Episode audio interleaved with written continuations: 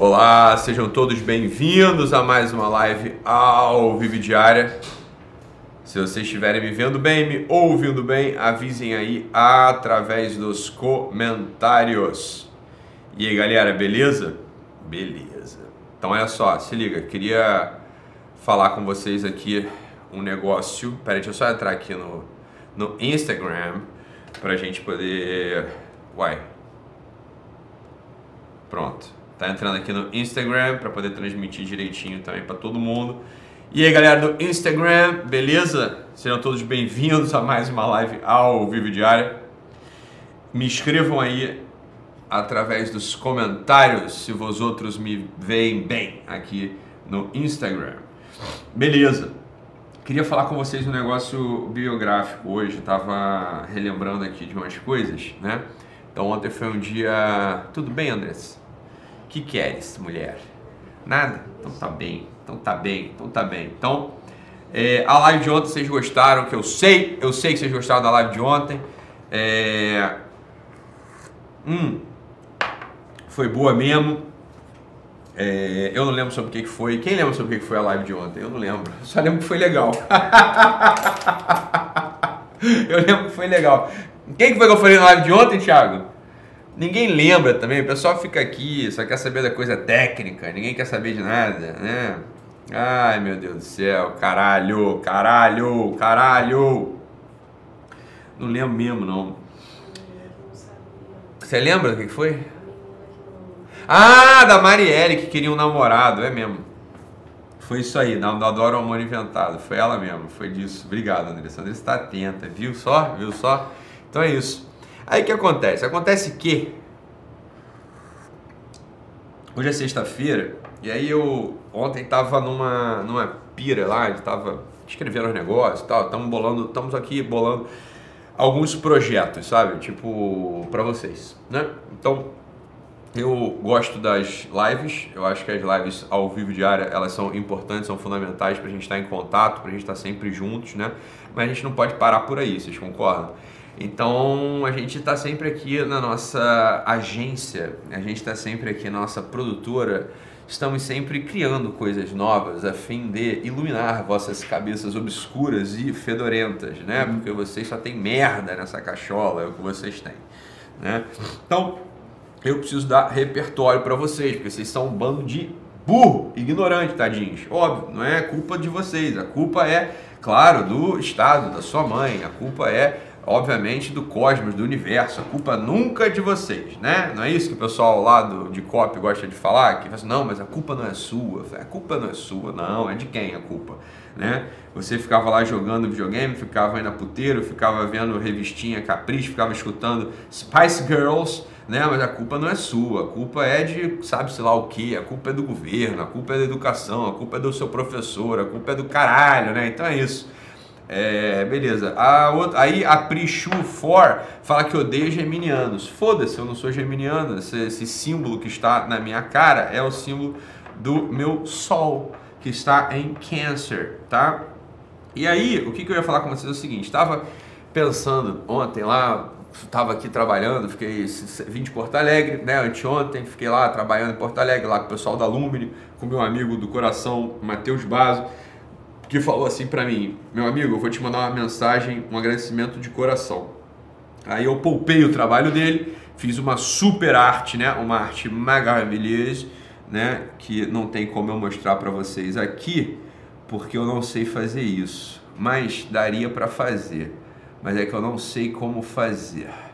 É, aí eu fiz, aí o Matheus Baso falou assim para mim: eu vou, eu vou é, fazer uma arte, vou dar um, um, um, vou fazer um agradecimento de coração para você. Aí eu falei, eu te poupo, Matheus Basos, de fazer isso, deixa que eu faço para você. Eu sei que você é um designer muito excelente, você é o melhor designer do Brasil, mas não precisa, deixa que eu faço aqui o agradecimento de coração. E aí foi isso que eu mandei para ele, você tá entendendo? Pronto, aí ele ficou feliz e parei de compartilhar, entendeu? Então esse é o agradecimento de coração, tá? Eu acho que é isso, a questão é essa.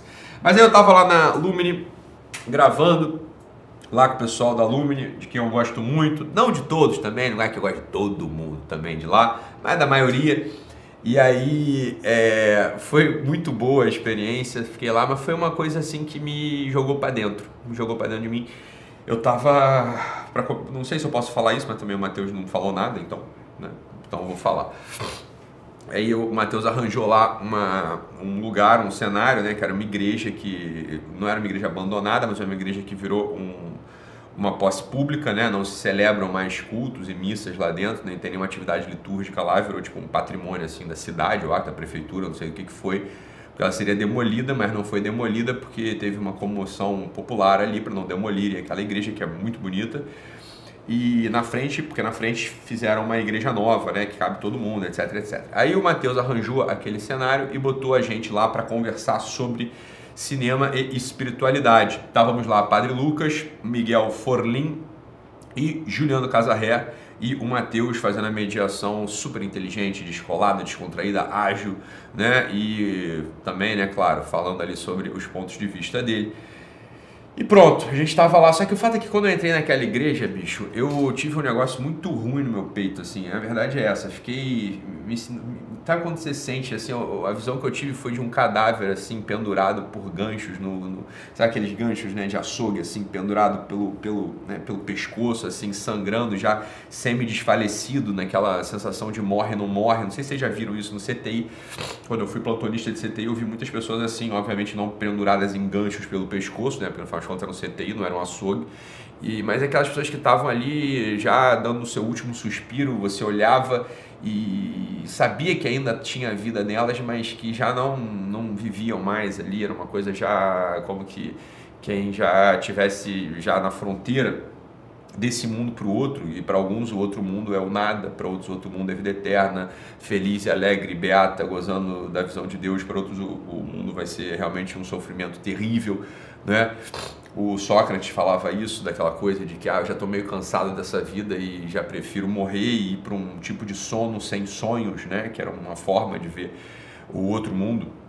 Para o Sócrates, que é uma coisa que também não se constata, essa evolução do, do que se passa para outro lado, ela vai indo e o próprio Hamlet, ele, ele fala, fala, olha, acontece que eu não tenho certeza se esse outro mundo ele vai ser um, um sono sem sonhos, pode ser que eu tenha eu tenha tantos sonhos, eu tenha tantos sonhos nesse outro mundo, talvez mais poderosos e mais angustiantes, que sejam mais reais e mais dolorosos do que os sonhos que eu tenho aqui, né? Do que a minha própria vida que eu tenho aqui nesse mundo e dos sonhos que eu tenho aqui à noite nos pesadelos. Então, não me dá tanta segurança assim de que o outro mundo seja um sono sem sonhos, eu acho que é uma, uma, uma grande interrogação para todos nós, né? no final das contas, para os não crentes, né? para os ateus é uma grande interrogação, para os crentes é uma interrogação também, porque o próprio apóstolo diz que, olha, você não sabe o que está do outro lado, porque nenhum olho viu, nenhum ouvido ouviu, a gente não sabe exatamente o que, que tem do outro lado.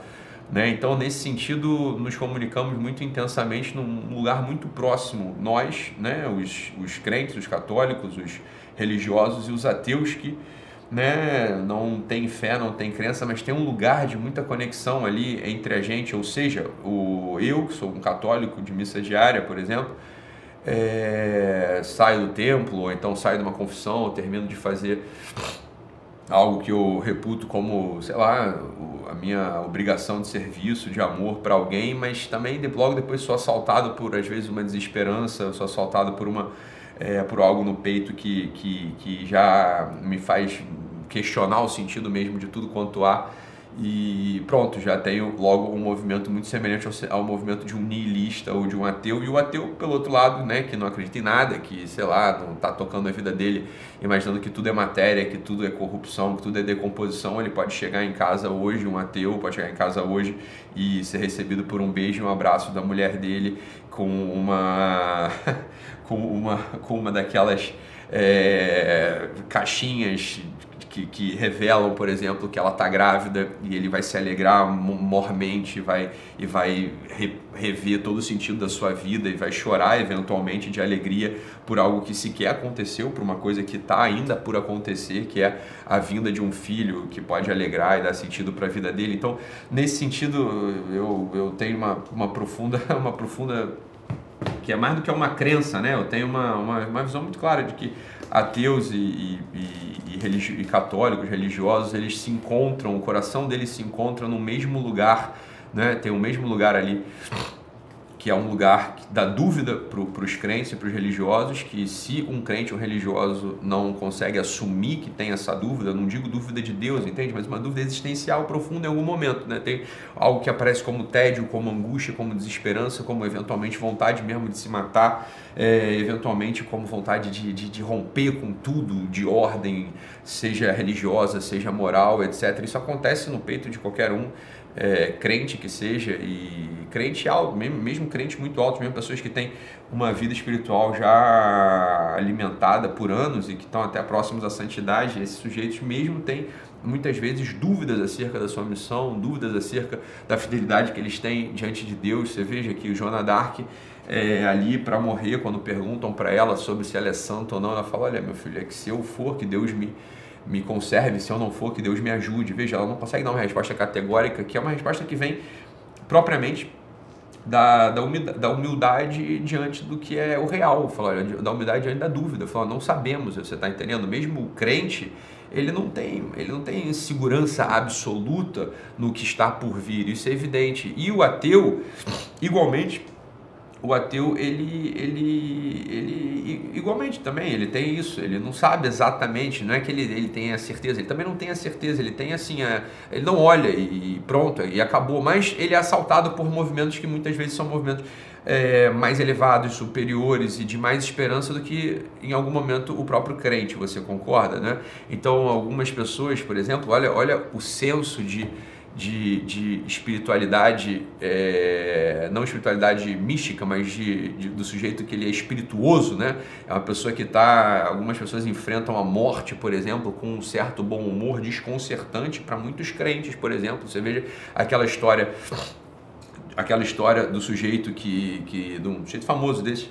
Né, que estava para morrer, rodeado de amigos, e tinha muitos amigos ao pé da cama e ao lado dele, estava sendo velado por, pela família, sendo velado por todos que estavam ali ao lado dele. Em algum momento, né, é, ele, ele conto isso para demonstrar o, o, bom humor e a graça e como que as, algumas pessoas, mesmo sem religião, elas, elas estão diante da morte, né? Então ele ali, de repente, os, ele para, né? Ele começa a, a perder, perder as forças e os amigos acham que ele morreu e parece que ele morreu de fato. E um dos amigos, né, fala assim, olha, é, acho que ele morreu, né? Então toque os pés dele, porque as pessoas que morrem, é, as pessoas que morrem ficam com os pés gelados, ficam com os pés frios. E quando um, o amigo foi tocar o pé dele, né, o pé frio, o pé gelado, porque tinham dito né, que as pessoas que morrem ficam com os pés frios e gelados, esse sujeito que já estava né, sem força vital abre os olhos e fala: É, a Joana Dark não. Essa é uma boa piada, né? O sujeito, já, o sujeito mesmo diante da morte, ele consegue fazer uma piada. Afinal, Joana Dark não ficou com os pés frios quando morreu, né? Vocês precisam explicar, porque você não tem repertório nenhum, né? Joana Dark morreu queimada, né? Então, a primeira coisa no fundo que ficou quente quando Joana Dark morreu foram seus próprios pés. E olha, é, é isso. O sujeito não é que ele tinha muita religião, mas ele tem um jeito de enfrentar a vida. E essas coisas todas a gente precisa rastrear. Olha, como é que essa, esse conjunto de crenças, esse, esse conjunto de descrenças, essa forma de enfrentar a vida, elas entram na nossa história e, e, e da onde vem. É, de onde vem isso tudo. Eu acho que uma pessoa que está minimamente comprometida com a própria existência, ela precisa, é, ela precisa saber mais ou menos, ela precisa ela precisa ter alguma investigação acerca disso, você está entendendo? Ela não pode passar por, a, por essa história, por essa vida sem se investigar. Então, outro dia um amigo, amigo não, uma pessoa, é, um seguidor, me mandou uma mensagem sobre é, religião, por exemplo, e falando sobre confissão e o cacete. E eu, com muito carinho, falei para ele, falei, olha, é que é, é que a pergunta que você fez, meu amigo, ela não tem sequer sentido, né? Ela não tem o mais mínimo sentido a pergunta que você fez. Não tem sentido por quê? Porque você não tem nem capacidade de formular essa pergunta. Não é por nada, é porque é o seguinte, olha, foi o exemplo que eu dei. Imagina que você vai, você está diante de uma equação diferencial, vai precisar resolver um cálculo diferencial mas você é uma pessoa que tem a matemática é, vulgar, a matemática elementar, elementar ali do colégio, né? E, imagina que você vai dar uma, uma, uma equação diferencial para um menino de 10 anos que tem a matemática do colégio, sabe, somar, dividir, multiplicar e subtrair. Ele não vai conseguir fazer, ele não tem recursos, ele não sabe, nem entende o que está escrito na porra da equação. A notação para ele não faz sentido algum. Então, quer dizer, ele não sabe, ele não sabe matemática, ele tem noções vestigiais daquilo que é o iníciozinho, a introdução do cálculo mais elementar e não da matemática em si. Falou, olha, com essas coisas de espiritualidade, com essas coisas de religião, com essas coisas de, de, de, né, de é, de transcendência, acontece uma coisa muito semelhante. Falou, olha, as pessoas elas pautam as questões ou tentam responder as questões ou se colocam as questões acerca desses, acerca desses assuntos, né? É, sem ter base nenhuma. Por quê? Porque o, o, o, que elas têm de o que elas têm de conhecimento sobre transcendência, sobre espiritualidade é muito diminuto, é muito pequeno, né? Não, não, não, não não, não, não, tem recursos no final das contas nem para isso. Ontem a gente falava de repertório, na é verdade, falava de repertório para convivência. Hoje eu estou falando de repertório para uma outra coisa, para uma convivência com a transcendência. É necessário uma certa, é, é necessário uma certa, uma certa dedicação, um esforço, um debruçar-se sobre essas questões, se você quiser ter é, repertório sobre isso, você está entendendo? Eu vejo discussões, sobretudo dos, meus, dos nossos amigos protestantes, sobretudo deles, mas também muitíssimo dos, dos, dos meus irmãos e, e, e, católicos, assim, umas coisas muito bobas, né? Umas uma, uma, uma, frase feita, né? Não, mas Jesus vive, Jesus te ama, Jesus tem poder, Jesus não sei o que. Ah, tudo bem, isso aí, tudo bem, isso aí tudo a gente sabe, não é, a discussão não é essa. A discussão, a discussão é a seguinte, falando, mas do que, que você está falando? Você está entendendo? Como é que isso impacta na tua vida de santidade, na tua vida espiritual? Como é que isso impacta na, na, na tua relação com Deus, na tua, na, como é que você é, recebe a graça, você está entendendo? Então, assim, é, é, uma, é uma, eu acho, no fundo, uma bobeira sem fim, a maior parte dessas, dessas. Quer se eu der uma olhada aqui no chat do YouTube, que é uma merda a minha audiência do YouTube, infelizmente ainda a audiência do meu YouTube é um lixo, é francamente um lixo. Se eu der uma olhada, eu não estou olhando para o YouTube, graças a Deus eu não estou olhando para o chat do YouTube. Se eu olhar para o chat do YouTube, eu vou, eu, só, eu vou pescar, tenho certeza, uma porrada de gente falando asneira. Asneira de que sentido? Asneira desse sentido, assim, ó. Quer ver? Só, aqui, ó. Começa logo, nem Cristo julgou. Falou, nem Cristo julgou. Aqui, ó, primeira que eu peguei, ele falou, ele é o juiz, porra, como é que nem Cristo julgou? O nego é burro, você tá entendendo? Aqui, ó. Tem muito religioso pior que um ateu. Uma outra fala aqui, falou, é, mas é justamente o que eu tô falando, mas é um imbecil, eu tô falando exatamente isso, você tá entendendo? Porra.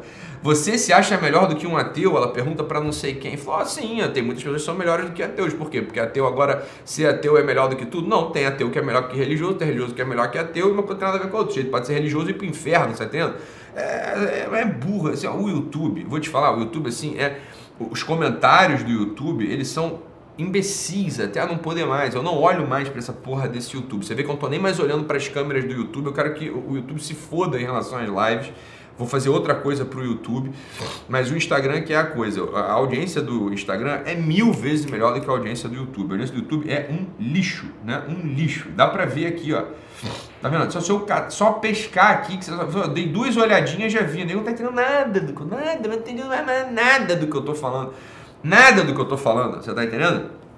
O que eu tô falando é o seguinte, olha, Pessoal do YouTube, cala a boca, porra, e preste atenção no que eu tô falando. Para de ficar, você parece que tá, caralho, meu irmão, parece que você tá com uma diarreia, você sair correndo pro banheiro, abaixar o zíper e cagar. É a sensação que eu tenho em relação a vocês comentando. Porra, vocês estão com uma diarreia, vocês estão precisando mesmo dar uma cagada aqui. O que vocês estão falando aqui é merda.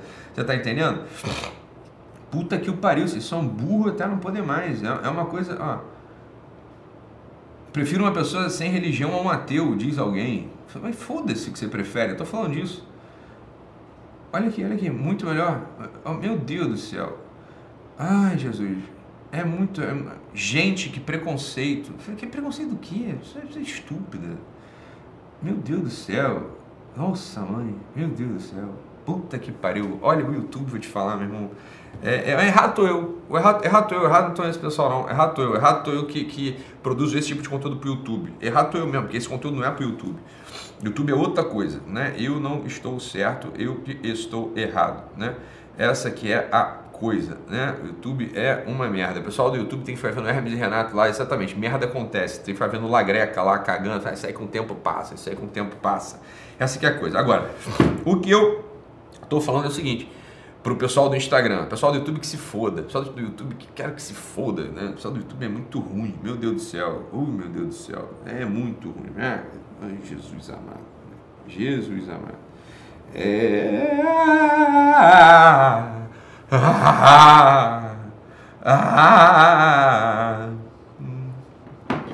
Caralho!